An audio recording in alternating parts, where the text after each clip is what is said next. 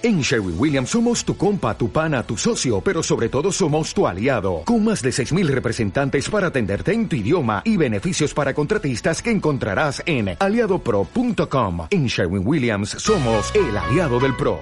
El buscador. Uf, casi sin tiempo. Venga, Raúl Álvaro y Broker. Hola Raúl, ¿qué tal? Muy buenas tardes. Hola Fernando, buenas tardes, ¿qué Bueno, tal? Vamos a engrasar, pero bien, ¿eh? Porque nos vamos a ir a las antípodas. Nos Ah. vamos con el dólar australiano, ¿no?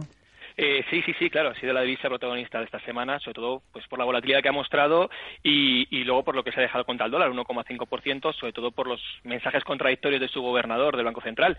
Y, bueno, las razones que, que subyacen en, en esta caída, sobre todo es el pasado martes que hubo reunión de- del Banco Central de Australia, mantuvo los tipos en el mínimo histórico, 1,5, llevamos así ya desde 2016, y sobre todo pues porque la inflación sigue por debajo del objetivo marcado, las presiones salariales no son nada prometedoras y el mercado inmobiliario en Australia pues sigue en recesión. Y entonces si esto lo unimos en un contexto donde la economía mundial pues se está ralentizando claramente en los últimos meses y como digo incidimos a nivel doméstico la vivienda en Australia ha ido de mal en peor desde la última reunión, eh, pues hay serias dudas sobre la economía australiana y a pesar de que a priori se entendió como optimista las primeras declaraciones de Lowe, que es el gobernador del Banco Central de Australia, y esto cogió por sorpresa al mercado, la realidad es que se espera con una probabilidad de más de un 50%, un recorte un cuarto de punto de los tipos de interés para finales de año.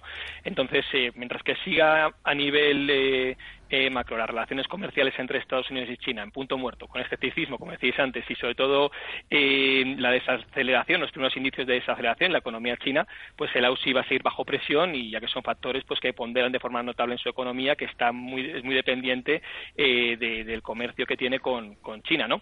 Entonces, si lo miramos por técnico, el par ha vuelto otra vez a, a soportarse en el nivel de 0,07020, donde creemos que después del retroceso esta semana puede ser un buen punto de entrada para buscar un rebote y podríamos llevarnos de nuevo a niveles de 0,7296, que son los máximos anuales alcanzados el pasado 31 de enero, pero superar 0,73 o 0,74 yo creo que ya son palabras mayores y, y, bueno, normal es que esté limitado el crecimiento a, ese- a ese- a esos puntos.